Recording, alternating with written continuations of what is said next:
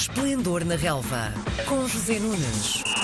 Passou-se mais um fim de semana de futebol nacional e por isso temos de falar com o José Nunes para saber eh, o que é que afinal andou a jogar. Olá, José Nunes, bom dia. Bom dia, João.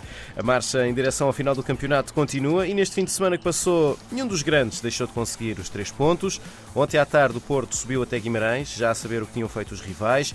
O resultado foi magrinho, foi 1-0 para os Dragões. Uh, um resultado que hum, tem a ver com duas equipas equilibradas ou com pouca eficácia, Zé?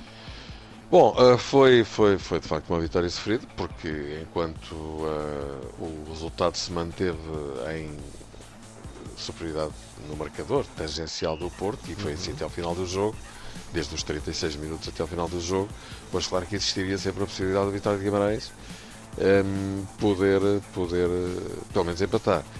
Mas isso não aconteceu, uh, em primeiro lugar, por, por força do, do da, da qualidade da organização defensiva da equipa do Porto, uhum. que aliás há quatro jogos que não sofre golos e digamos que o Vitório Guimarães não teve grandes oportunidades para marcar, desse ponto de vista o Porto esteve relativamente a cobro de qualquer percalço, embora quando estamos na presença de um tangencial, qualquer coisa possa acontecer a qualquer instante.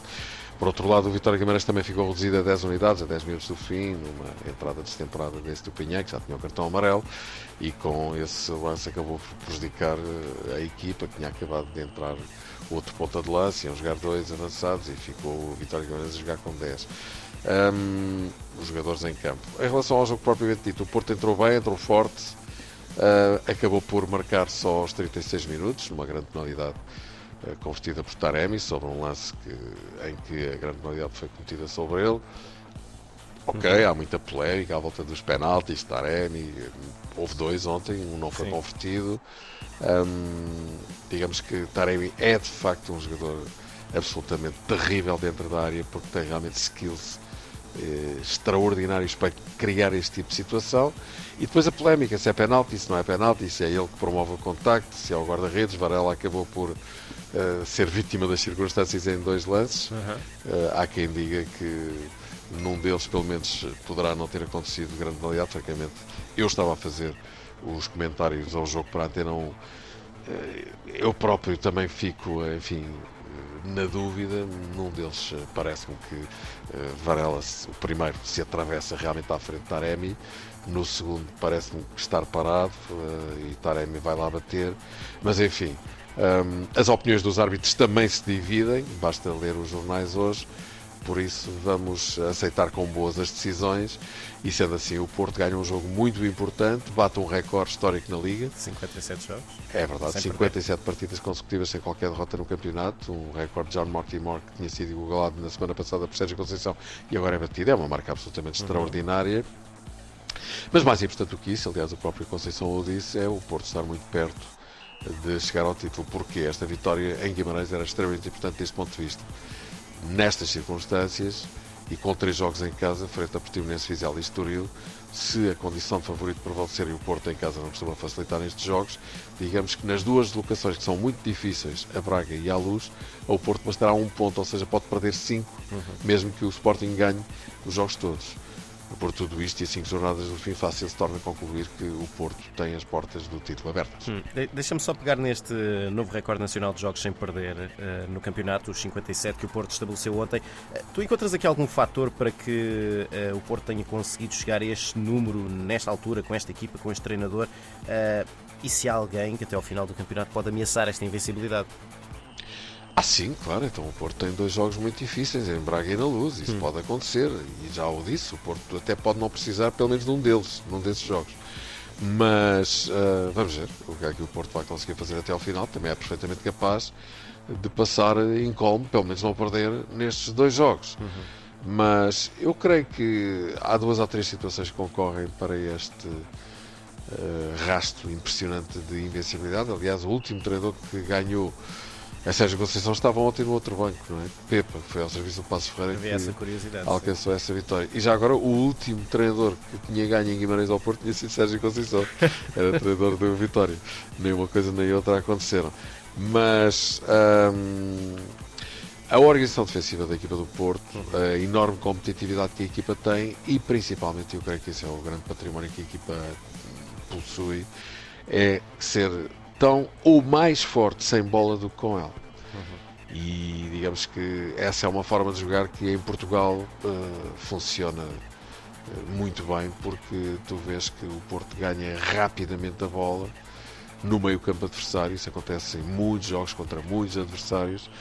Digamos que a equipa mais próxima disto é, é de facto o Sporting, que é uma equipa também que pressiona muito uhum. bem. E acabam por ser dois casos à parte. E repara que, talvez não por acaso, são os dois primeiros classificados na época passada e este ano, talvez, talvez, em, em posição invertida, voltam a ser os dois primeiros. Vamos então falar do Sporting, que apesar de já não depender de si, se quiser eh, ser campeão, eh, também fez a parte que lhe competia para manter a perseguição ao primeiro lugar. No sábado à noite, a passagem por Tondela acabou num 3-1, isto mesmo sem ter jogado com pontas de lança. Isto é sinal que afinal Ruben Amorim não precisa de pontas de lança para ter uma equipa com bom rendimento, é? Pois há esse episódio de Slimani que eh, Ruben Amorim não teve pejo em abordar, depois de questionado na, na conferência de imprensa que seguiu ao jogo. Um, é um grande treinador que está ali e continua a não saber, ninguém sabe o que é que vai ser o futuro de Ruben Amorim, mas fica a ideia de que estamos na presença de um treinador que vai ter uma grande carreira. Uhum. É de facto um treinador diferenciado em todos os pontos, de todos os pontos de vista, até no ponto de vista comunicacional. Uh, o Sporting fez um bom jogo, não deu hipóteses ao tom dela, foi uma equipa muito forte. O Sporting está muito forte outra vez e por isso o Porto tem mesmo que caprichar é porque o Sporting está com muita vontade, palavras do seu próprio treinador, de ganhar os jogos todos até ao final do campeonato. Curiosamente, no próximo vamos ter, em pleno dia de Páscoa, uhum. um belo presente, um belo ovo de Páscoa. Lá dentro tem um derby, no domingo às 8h30 da noite. Já agora o Porto joga no sábado da Aleluia, ou seja, no dia anterior, em casa com o Portimonense. Se o Porto ganhar e o Sporting não ganhar, o Porto fica mesmo com as portas escancaradas. Se acontecer o, o contrário, o Porto não ganhar o Portimonense, é pouco provável, e o Sporting ganhar o Derby, então o campeonato está relançado. Mas o Sporting fez um bom jogo, Sarabia em grande, marcou dois golos. Uh, Marcus Edwards está em grande forma, foi o melhor jogador em campo, na minha opinião.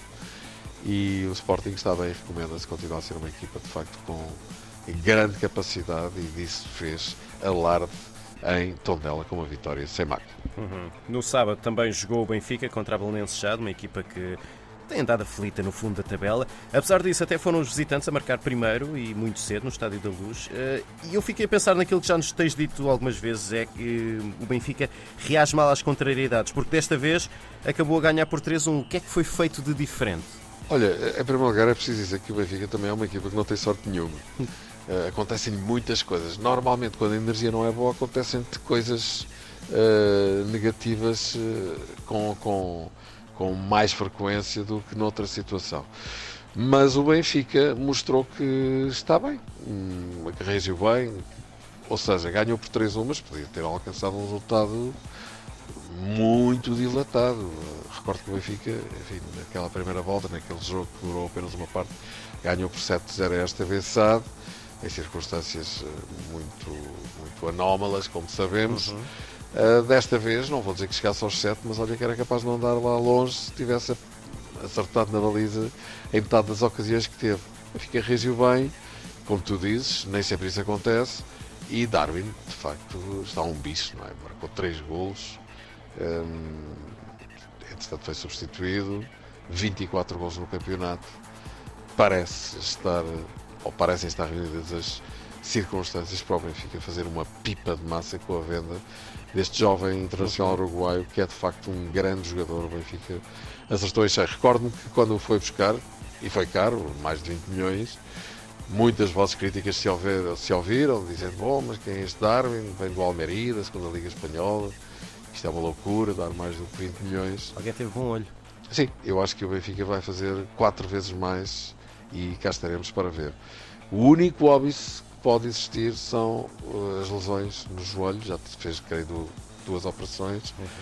Aparentemente está completamente recuperado, mas deve haver ali com certeza uma fragilidade. Mas se Darwin estiver à altura das circunstâncias do ponto de vista físico, eu acho que ele vai ter um grande futuro no futebol europeu e que o Benfica vai fazer outra vez.